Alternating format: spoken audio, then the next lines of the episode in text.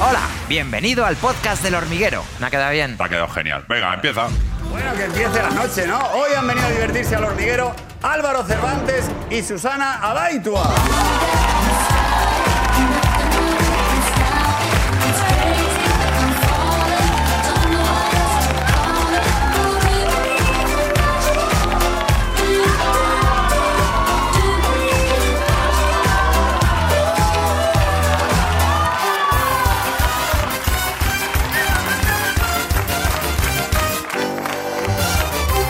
Bien, Álvaro, Susana, bienvenidos. Muchas Eh, gracias. Nos sentamos, respiramos, hacemos una pausa de publicidad, brindamos y volvemos, ¿vale?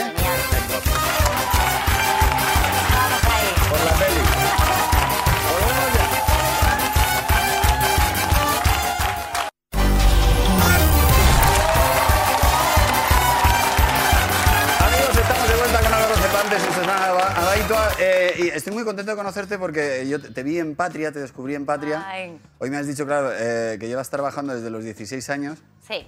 Y, y bueno, eh, y Álvaro, a ti te conozco. También te vi en Adu. Ah, qué bueno. qué bueno. Y estáis aquí porque habéis estrenado en Netflix eh, una comedia que se llama Loco por ella, que lo ha reventado en el mundo entero, porque ahora estas cosas pasan. O sea, ¿habéis notado algo vosotros de que, Sí. de que lo han... O sea, ¿a, a vosotros os han cambiado cosas? Cambiar, cambiar no, pero sí los mensajes han sido muy fuertes. De mucha gente de, de muchas partes del mundo y con mucho cariño hacia la película y sí. ¿Pero os llegan ofertas mejores? Hombre, pues, en parte, no, yo sí lo he notado, tipo, o sea, por ejemplo, mis padres me decían, eh, nos han dejado los vecinos una notita en el buzón, ¿sabes? Cosas así, yo, ¿cómo? Ya, pero bueno, triunfar con tus padres está muy bien. Claro, claro. Y ahora decir, ah, sí, han puesto una notita a quién, a mí. Ah, vale. Y con los amigos del barrio que casi nunca ven nada de lo que hago, este- en este caso no he tenido que decirles nada, ¿no? Como ya mensajes, tal. Esta la hemos visto, esta sí. Está todo el equipo loco con la peli, os la recomendamos a tope. Eh, contadnos un poco de qué va. Es una, es una comedia con, con golpe. Sí, o sea, es una comedia romántica, son Adri y Carla que se conocen en una noche. Eh, es una noche en la que, bueno, Carla le propone vivir solo esa noche y no volver, a ver, no volver a verse nunca más, porque al final dice que las segundas noches lo estropean todo, ¿no? ¿Y qué pasa? Que Adri... No está, pues, no está eh, mal, ¿eh? La sí, tesis. está bien, Al está bien. principio a Adri le parece bien, pero luego se da cuenta que se ha quedado pillado de ella y va en busca de ella y la encuentra que, que vive en, en un, en un centro de salud mental. Sí. Y ahí pues él decide eh, autoingresarse para, para estar con ella. Pues, Susana, tu, tu personaje eh, es maníaco depresivo, lo que, Sí. lo que en la calle llamamos bipolar, que igual usamos ah, Bueno, demasiado se puede decir levemente. trastorno bipolar, es- está bien, muy bien dicho, de hecho. Ajá.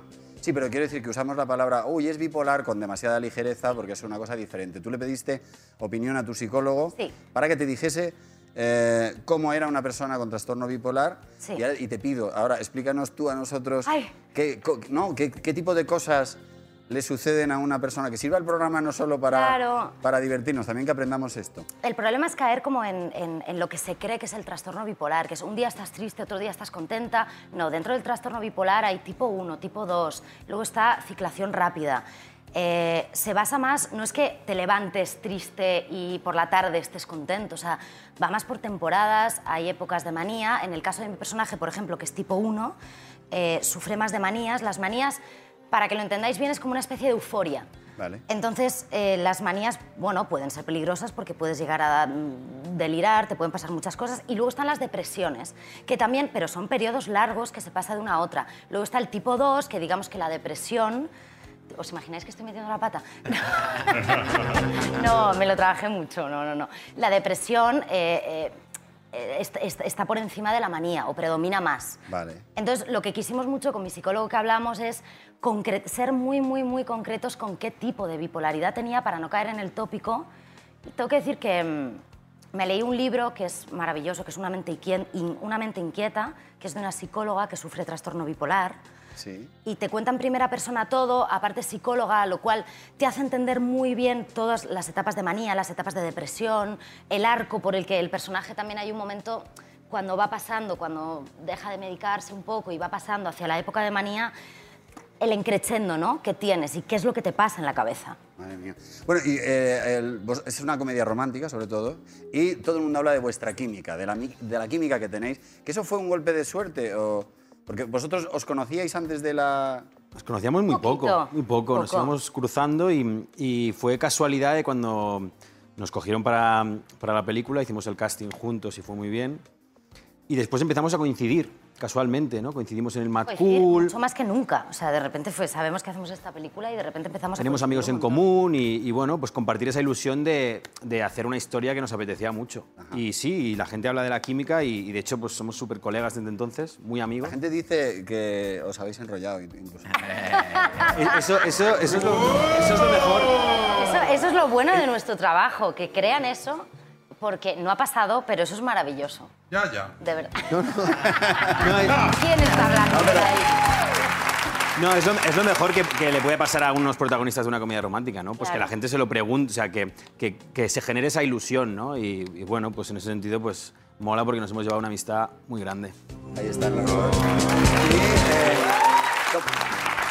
claro, la, la- la película, como, como decíais, empieza en una noche loca que acaba en una escena de cama eh, y ensayasteis primero vestidos y luego, Álvaro, tú hiciste como la coreografía. Sí, bueno, la, la cosa es que estaba previsto hacer un, un plano secuencia que se rodaba en una noche, varias tomas, evidentemente, que eran como seis minutos de plano secuencia eh, de la escena de sexo. ¿no? Que, que, bueno, para quien no sepa lo que es un plano secuencia es que no hay cortes, o sea, que en una misma toma se rueda todo. De hecho, vino un, un cámara portugués, porque aparte había virguerías de cámara, en una Steadicam que encima había un plano como circular de 360 grados, o sea, una virguería de plano. Entonces, claro, pues todo el tema de la coreografía, de ensayarlo, además como Dani de la Orden pues no quería ser muy explícito, pues eh, estaba muy cuidado, ¿no? Entonces eso requería de una coreografía. Entonces, bueno, yo eh, en un momento del momento del bocata y tal, pues, pues practiqué mucho, solo, claro, para no marear a Susana. Lo tengo, lo tengo. Sí. ¿Sí? Sí. ¿Se la has mandado? Tengo, te tengo practicando solo una coreografía de amor sin amor, donde te estás inventando todo tú solo. Total. Eso es oro. es- lo- esto lo hago para que la gente vea lo dura que es la vida del actor. Sí, para, para, para quitarle un poco la, la- la magia, ¿no? No. no, por favor, Álvaro, disfruta de este momento. Ay, Dios, es que me meo de risa.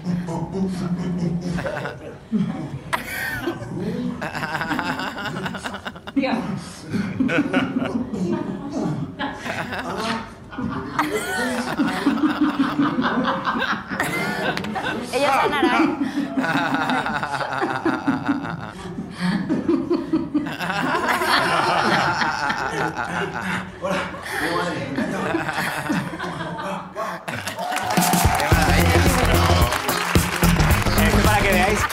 que hay, hay mucha coreo, hay mucha coreo. Para que luego parezca natural, hay mucha coreo. Ah, ¿te, has, te has sentido incómodo en algún momento?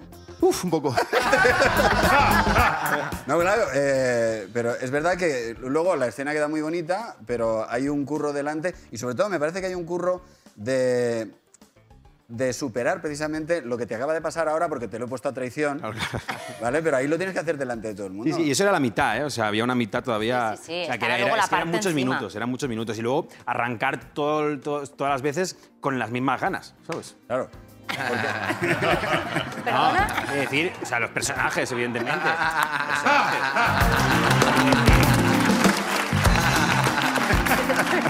coronando, ¿no? Estoy Vaya nochecitas se están dando. De verdad, dejarle en paz a Álvaro ¿Entendéis, ya, no? ¿vale? Entrar en el mood de, pues, de la comedia romántica. A, la, a la sexta octava vez ya estás No, desfallecido. No, no, claro. entiendo. Eh, en un rodaje pasan muchas cosas. Habladme de la escena donde eh, rodasteis dentro de un coche que olía muy mal.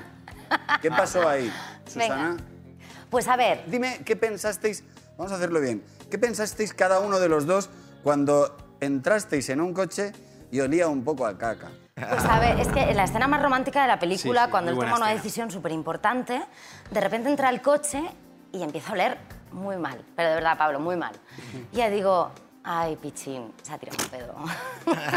Yo lo pensé, dije, se ha tirado un pedo, porque en un coche estás todos, o sea, No, no. Ah, no, oh, si no has sido si no he tú. sido yo, ha Yo, sido yo él. realmente, o sea, yo olía como, como, ¿sabes? Como un eructo de atún. ¡Oh! ¡Oh! Sí, y como Susana no come carne, pues yo pensaba que el, el bocadillo de, de la medianoche se había pillado de atún y bueno, pues había tenido un eructillo de, de atún. gestión, Y ahí de atún. cuando- O sea, está- Cuando- estamos en este momento. Tú piensas que es un pedo Sí. suyo y él un er- un eructo de atún tuyo. Pero Sí. te tengo que decir, Pablo, cuando él me dice, huele como atún, ¿no? Claro, para romper un poco de decir, no te Claro. preocupes, o sea, ya está, ¿sabes? O sea, Yo ahí pienso, ay, pobre, o sea, yo soy muy empática. Sí. Entonces, eh, hay también, algo que sí. pensaba, pobrecito, que se ha tirado un pedo, es evidente que huele mal, y dice, huele como atún.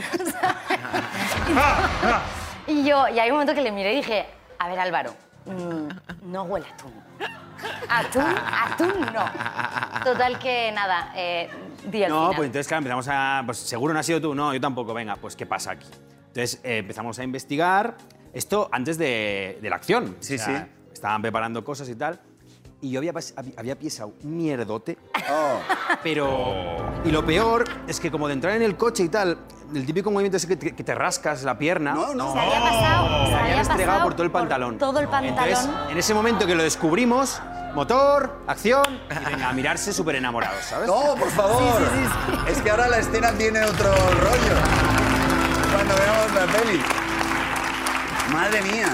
¿Y rodasteis con. Sí, sí, sí, con vamos, todo? sí, Sí, con sí, el con el, ambientador. con el olor ahí, Como ahí. Tiene que ser. La caca de atún. Madre mía. En un. Oye, en la película, Susana, hablas francés, porque Sí. tú habla- hablas muy bien francés. Sí. Pero eh, me han dicho que se te dan muy bien todos los acentos. Ay, Dios. Entonces, no lo puedo evitar. Es que. ¿Podrías hacer, por favor, el acento eh, serbo-bosnio? Ay, el acento. Jo, ahora no sé si. me- es que hice una obra de teatro donde hacía acento serbo-bosnio. No sé si. Me acuerdo del monólogo que hacía en serbio. Por favor, se Hacía, hace- sí. a ver si es de hace casi 10 años. Decía, mama, ja sam, kako ste, kako ste mi zvitamo. Nisam mogla zvati ranije, ovdje jako skupo. I pozivi isto. A radim zvešto. Bueno, y seguía muy Es una grande. Bastante herzegovino el toque, ¿no? Madre mía, ¿y eh, también te sale muy bien el argentino? Sí, A ver. ¿qué querés que te diga? Eh, cuéntame, ¿por qué la gente tiene que ir a ver es- esta peli? ¿Por qué la tiene que ver en No. Netflix? Tipo, vos tenés que ir a verla porque, porque en serio, lo digo de verdad, es una comedia romántica, está buenísima, donde la interpretación de Álvaro es alucinante, no, vos lo mirás y quedás prendado. Eh, En Argentina saben, ¿eh? Bien, ¿eh? Perfecto. Porque no podrías hacer un serbo-bosnio que lleva 10 años en Argentina. no me jodas. es- No, eso no, pero sé que, sé que eh, también haces una cosa que a tus amigos les gusta mucho. Ay, Dios, es que ya puedes, sé lo puedes-. Sí, es que no querrás que me quede esto para mí solo. Venga, vamos. Puedes apitufar la voz Sí. y hacer el minion. Es que quiero verlo, porque no, no, no me lo creo. A ver. A ver. Joder, Pablo, qué bien estamos aquí.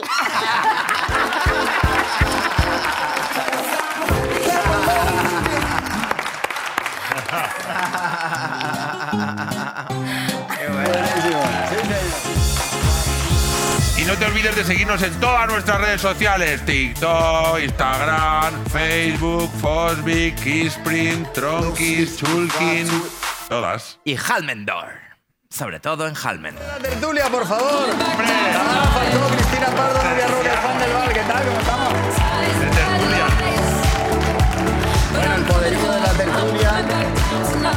¿Cómo vamos? ¿Cómo estáis? Muy bien. ¿Qué pasa? Qué bien, lo hemos pasado Oh, muy qué, bien. qué risas, qué bien. nos- Me han encantado los dos, Y de además, verdad. Álvaro mide un 86, es maravilloso, tú unos, unos 73. Yo estoy, yo estoy creciendo, yo es que estoy creciendo. eh.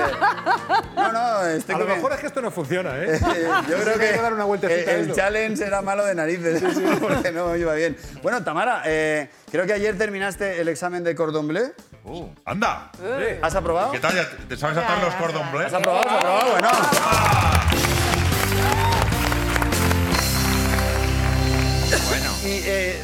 Has tenido que hacer la tortilla francesa? No, porque no había, eh, gracias a Filomena, no había examen práctico, solamente teórico. Ah. ¿Y qué, te- eh, Vaya. ¿qué preguntas, y qué preguntas Pues te, vaya. te hacen? Me hacen eh, pues preguntas teóricas de todo tipo. Por ejemplo, ¿qué porcentaje de grasa tiene la mantequilla? Hombre. Pues un 100%. 73. Un, 63, un 64. ¿Cuánto? ¿Qué porcentaje tiene? Entre un 80 y un 85. Mm, es que no tenéis ni idea todos. menos Bueno, yo imaginaba que era Pues elevado, ¿eh? ¿Cuál es? Sí, sí. Dime, dime, traerme la chaqueta que me estoy congelando, por favor. Eh, una difícil, difícil ahí que te hayan hecho. Pues por ejemplo, yo sí, pues la verdad es que eran bastante, bastante difíciles. Pero no sé, por ejemplo, el, pat- el potage du Barry, que yo no. ¿El qué? ¿Qué? Pues era un potaje que salía en el examen Ah. Que me preguntaba que, cuál era el ingrediente eh, principal. Los garbanzos. Claro. Podía haber sido. Bueno, gracias a Dios era ABCD. Pero sí. Pero es Era que no, no, no recuerdo, o sea, no lo habíamos visto en clase, entonces había muchos tal. Pero es, es la coliflor, por cierto. Ah, la anda. coliflor. El potaje el- de coliflor, qué delicioso. Eh, Sí, Apetece mucho, ¿eh? El Hombre, y los vecinos también lo celebrarán. Sí, claro. ¡Qué alegría! Qué bien, Tamara. el, Invítanos. el olor- el oloráculo. Oye, eh, bueno, hablemos un poquito de cómo está en este momento, Cristina, por favor. Él, aparte que has venido vestida de los Jackson 5, ¿cómo va el culebrón Al de...? menos he venido vestida. Podría haber sido peor. Mejor. ¿Quién sabe? No, no, peor, créeme, A ver, créeme. Cristina, peor. qué idea tan buena. Sí. ¿Cómo va en este momento el culebrón de Pablo Iglesias? Porque yo me he perdido la tarde que he estado haciendo cosas y habrán pasado... Bueno, pues eh, Algo no, ya está, más, ya está más o menos en campaña, aunque oficialmente no ha empezado, pero Sí. yo creo que ya todos los políticos en la Comunidad de Madrid eh, están en campaña. Y ahora eh, lo último con lo que se especulaba hoy es si, mm, si va a quedarse en la vicepresidencia y en el escaño del Congreso hasta que empiece la campaña oficialmente, que es el 20 de abril, que como te comenté el otro día es algo que Podemos criticó a Salvadorilla cuando eh, se iba a presentar a las elecciones en Cataluña. Y, entonces está ahí la cosa. Todo parece indicar que en principio se va a quedar hasta el 20 de abril y que eh, podría renunciar al escaño en el Congreso de los Diputados para ir- irse a hacer campaña. Esto significa que durante esos días, hasta que se celebren las elecciones en Madrid, Pablo Iglesias no tendría aforamiento. Es decir, que si alguien, Alguien le quiere si demandar... le Porque no o pasa de cualquier diputado, cosa, eh, no estaría eh, aforado y por lo tanto no sería el Supremo el que se ¿Pero encargaría. entendéis de la decisión? Porque yo es que no la entiendo. A mí me falta un paso ahí. Eh, bueno, Sí. todo indica que las encuestas le iban muy mal, que estaba por debajo del 5% Sí, y pero que es, es, que una es, un, es huida... un viaje, es un viaje a ninguna parte. O sea, tú Claro, pasas pero- de ser vicepresidente del gobierno a estar en la oposición en la Asamblea de Madrid. O nos falta información o se quiere ir. A mí me, se quiere ir de la política, me refiero. Porque ¿De la yo no- política? de la Pero si se quiere ir de la política, se va y ya está. No, se, No, no, no. tiene que pasar por la Asamblea de Madrid. Pero- Bueno, pero a lo mejor en es- eh, con, con esa excusa de, y yo sigo diciendo que creo que es una excusa, de salvar Podemos porque estaba en riesgo de no sacar grupo parlamentario en la Asamblea de Madrid, a mí yo, eh, viendo un poco cuál es la personalidad de Iglesias, a mí me sigue sin cuadrar y no encuentro ninguna explicación ni medianamente lógica a pasar de tener un cargo como vicepresidente del gobierno a no tener nada, porque evidentemente, tampoco, por, por muy megalómano que sea, no pensará que va a ganar la Comunidad de Madrid, ni que va a gobernar en la Comunidad de Madrid. Va directamente a la oposición. ¿Por qué? Yo no lo, no lo entiendo. Yo de cualquiera de las claro. formas, de cualquiera de las formas, hay un mensaje muy claro a Pablo Iglesias, que es Podemos, en Madrid no te queremos. Hombre. habrá, gente, habrá gente- Habrá gente que sí. Habrá gente que sí. Pero bueno, Sobre todo él pensará que sí, porque yo creo que esa jugada precisamente la hace para salvar a Podemos de las encuestas que le Y, daban y como es verdad que han subido las encuestas en Madrid una vez que Pablo Iglesias se ha presentado, o, bueno, perdón, se va a presentar por Podemos, han subido las encuestas. O sea, sí, que hay gente que querrá a Pablo Iglesias y hay gente que, por supuesto quiere a Podemos, como quiere a Vox y todas las opciones son, Yo creo que son respetables. Yo siempre lo he dicho de Pablo Iglesias que a mí me parece que es más estratega que gestor y le gusta más jugar a la política que ejercerla de verdad. A mí los golpes de efecto de Pablo Iglesias no me sorprenden, ni siquiera cuando son de este calibre. Sí. O sea, es decir, sí que al el primer minuto alucinas un poco con la noticia porque efectivamente es un cambio muy radical, pero a mí es- me parece que es una persona de golpes de efecto. Y Sí. este es uno más. Y yo sí que creo que él pueda estar de retirada de alguna manera. Sí que lo creo. Pero ¿y dónde queda? Eh, entiendo que, que pensemos todos que la personalidad de Pablo Iglesias hace pensar que le gusta hacer todos estos cambios eh, o golpes de efecto. Pero ¿y dónde queda esas ideas eh, primarias de, de- de consensuar con las bases de Podemos absolutamente todo?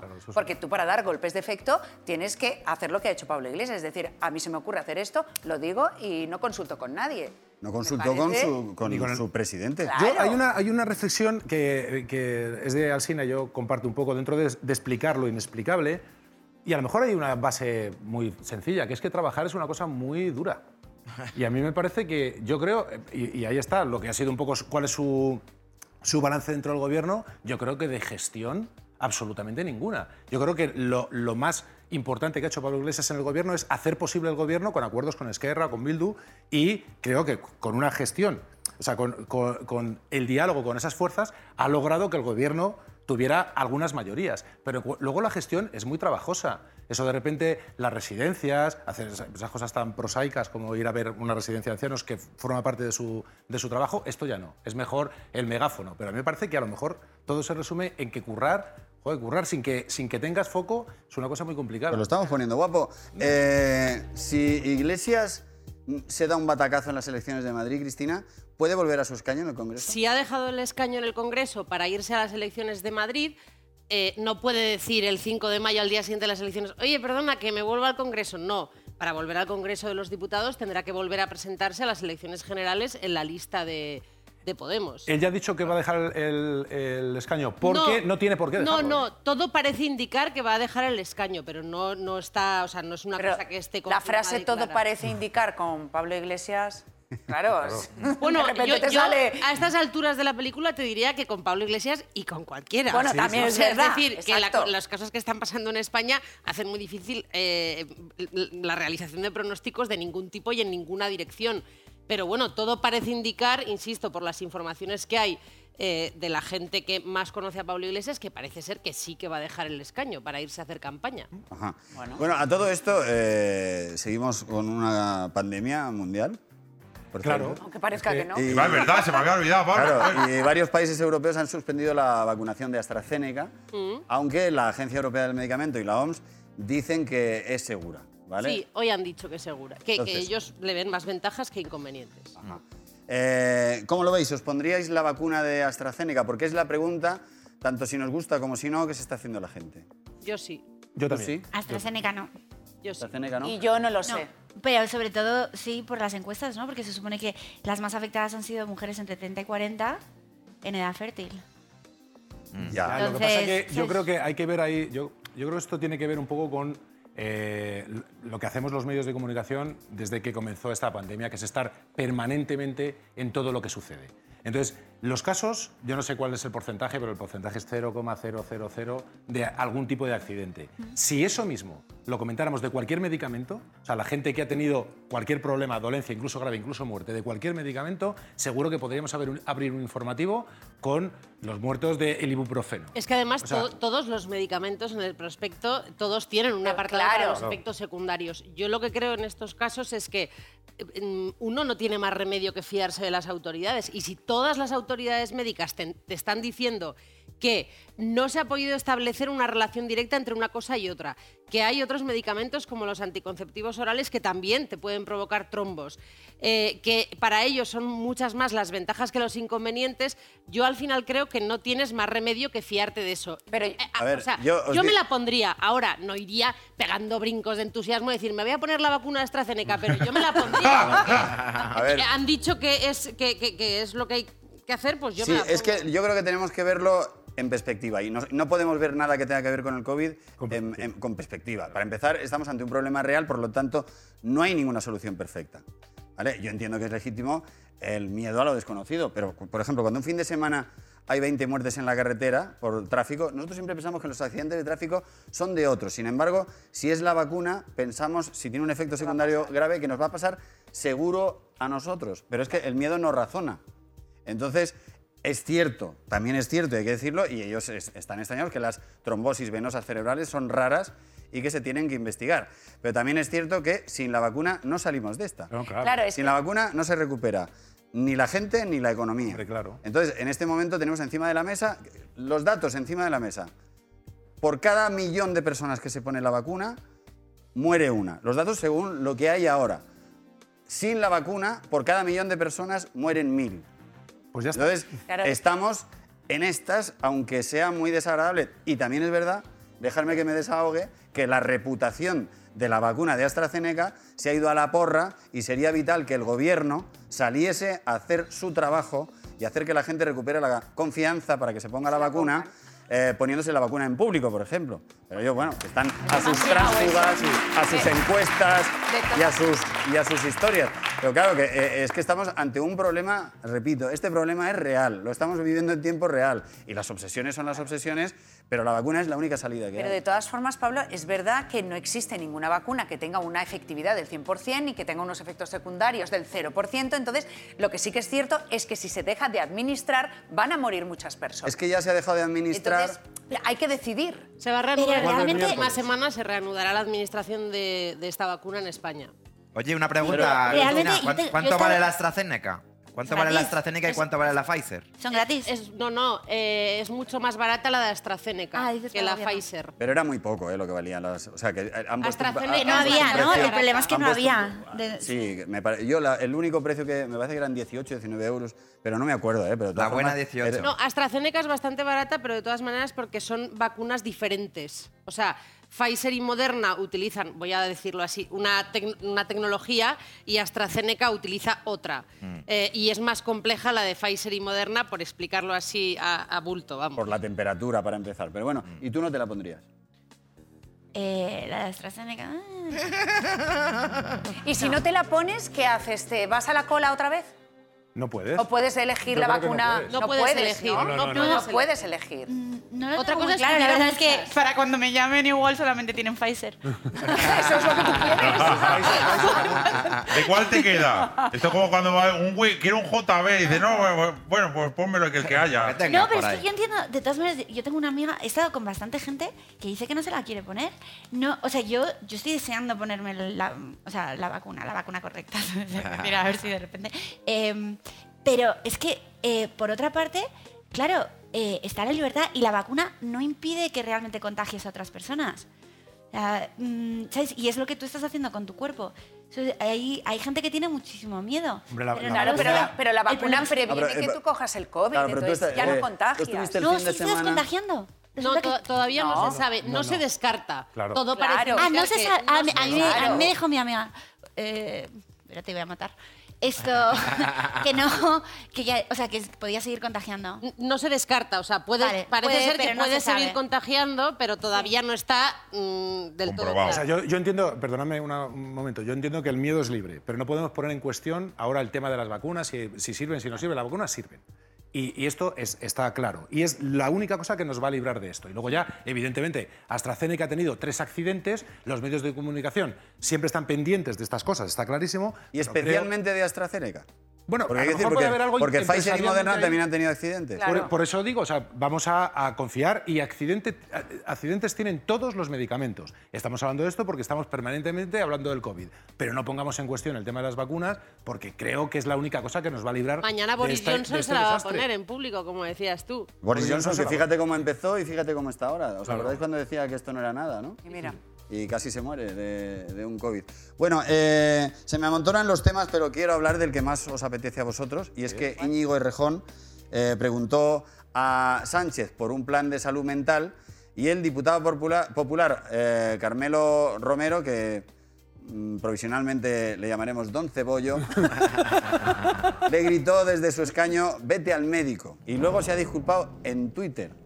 Que ¿Os imagináis don, esto? Don Cebollo se tiene que disculpar en el Congreso. Le grita, "¡Perdón!". ofen- donde ha Lo ofendido. de- ¡Perdone lo de las usted! disculpas- Lo de las disculpas está bien. Cada Y uno- eh, en Twitter. La de, me disculpo en Twitter, lo siento mucho. ¿Os imagináis esto de cualquier otro tipo de dolencia o de enfermedad? Que alguien esté hablando de las carencias que se puede tener en la sanidad Del sobre cáncer, una por enfermedad ejemplo. del Claro, por pulmón ejemplo. y que digan, ¡eh! Con desprecio del pulmón. Claro, esto es lo que demuestra lo enormemente cateto que es este señor. No, a mí- Porque a- es no entender absolutamente nada de lo que además está diciendo Íñigo Rejón, en lo que tenía absolutamente toda la razón. Tenemos un problema de salud mental. Lo teníamos antes, Lo hemos que, los medios, siempre, que los medios de comunicación lo obvian absolutamente. Lo teníamos antes de la pandemia y la, la pandemia lo está fomentando de una manera tremenda. Están las consultas de muchísima gente sufriendo. Y lo que está diciendo Íñigo Rejón, en el contexto que lo tiene que decir, que es en el Congreso, que es para eso, para lo que sirve el Congreso, para este tipo de cosas, o promover leyes, alguien desde la bancada le desprecia de una manera, insisto, enormemente cateta. A mí, sobre todo, me parece que refleja, eh, primero, muy poca empatía y luego eh, lo que hemos hablado aquí alguna vez. O sea, a mí me parece que Íñigo Rejón estaba llevando concretamente ese día al Congreso un aspecto que afecta a mucha gente. O sea, que no me parece un tema nada partidista, acostumbrados a lo que, a lo que eh, se lleva al Congreso de los Diputados. Y, y entonces me, me parecía muy interesante. Creo que es un tema, digamos, de la calle de la calle, frente a todo lo que estamos viendo, del puesto para aquí, la silla para mí, me paso al grupo mixto, te presento una moción de censura. Entonces a mí que una persona le diga vete al médico, primero me parece que refleja que es una persona con muchos prejuicios, porque ir a- al psicólogo, al psiquiatra y tal, no es una cosa que te deba estigmatizar, es que es... Pero es que es lo que, lo que decía Juan, si tú, por ejemplo, eh, estás, ti- tienes una depresión, que es una palabra grave, te dicen, anímate. Claro. Es eh, si- pero si te rompes un brazo, no te dicen... eh, sí, Arréglate. Arréglate el brazo. Cúrate. No, es la, la enfermedad, el hecho de que no se vea no quiere decir que no exista. Y creo que en este momento todos tenemos un trauma, todos, todo el mundo que estamos pasando el coronavirus, que estamos un año encerrados, que estamos hechos polvo, que nos pasan cosas muy raras por la cabeza, todos tenemos a la vez un trauma. Nivel 5, vamos a poner.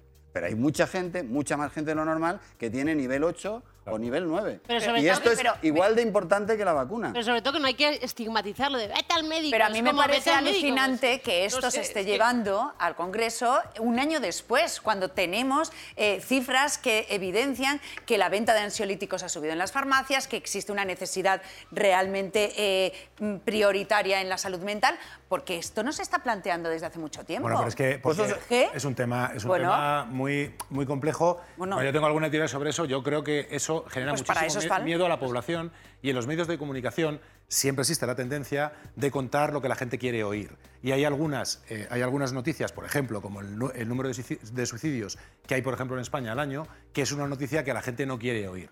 Cuando te están diciendo todos los Yo no estoy de acuerdo con eso. que lo que hay que hacer no es hay que la gente no lo quiera oír. Durante mucho tiempo los medios de comunicación y ahora también muchas veces se tiene eh, prevención a la hora de informar de suicidios por el simple hecho Por no de que no haya fomentar. un No, efecto, no eh, encontrarás un especialista. no, no, pero déjame te terminar un segundo, pero déjame terminar un segundo. Muchas veces no se hacía por la prevención de evitar, de evitar una especie de comportamiento de, de imitación.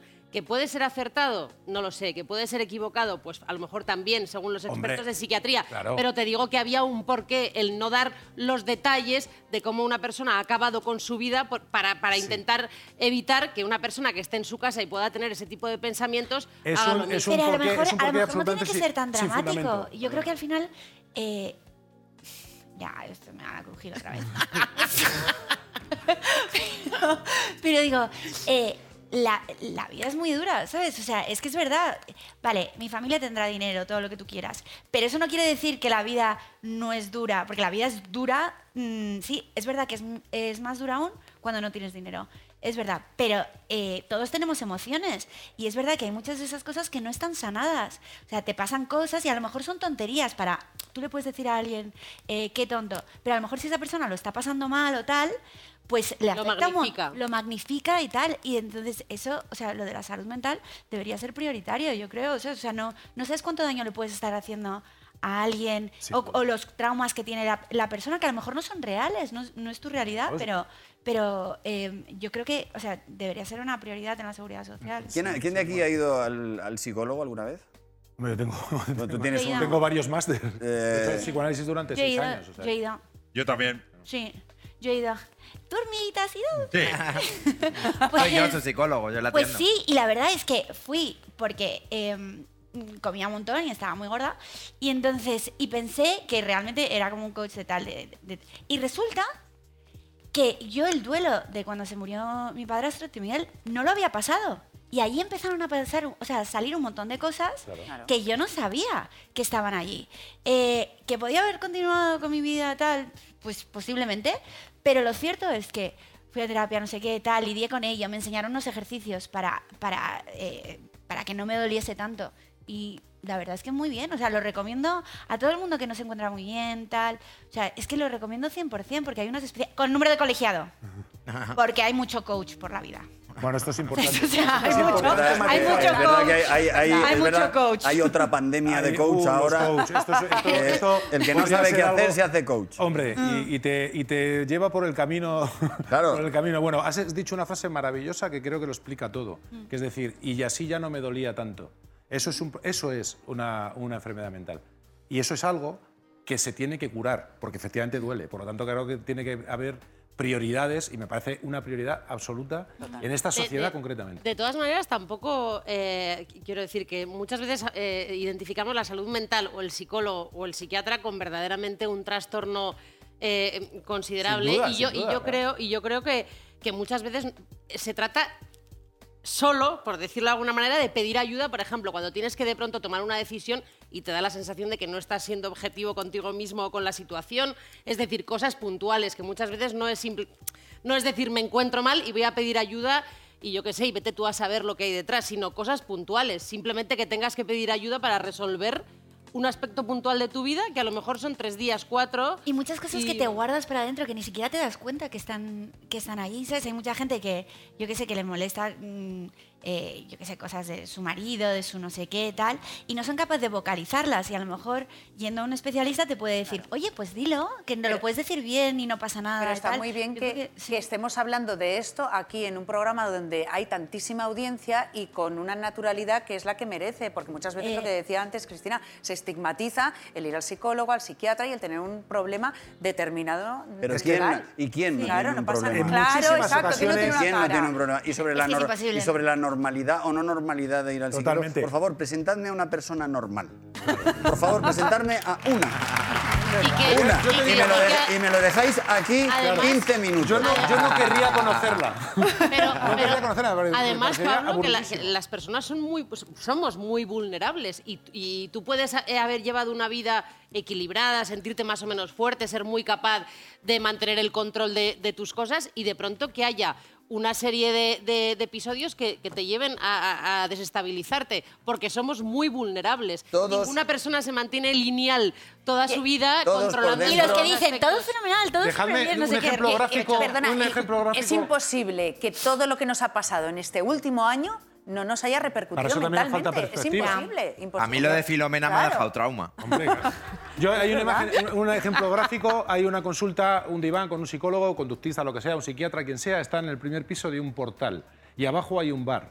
Arriba hay un paciente tratándose con un psicólogo o con un psiquiatra y en el bar hay alguien eh, tomándose una copa de coñac y echando la máquina a tragaperras. ¿Cuál de los dos está mejor?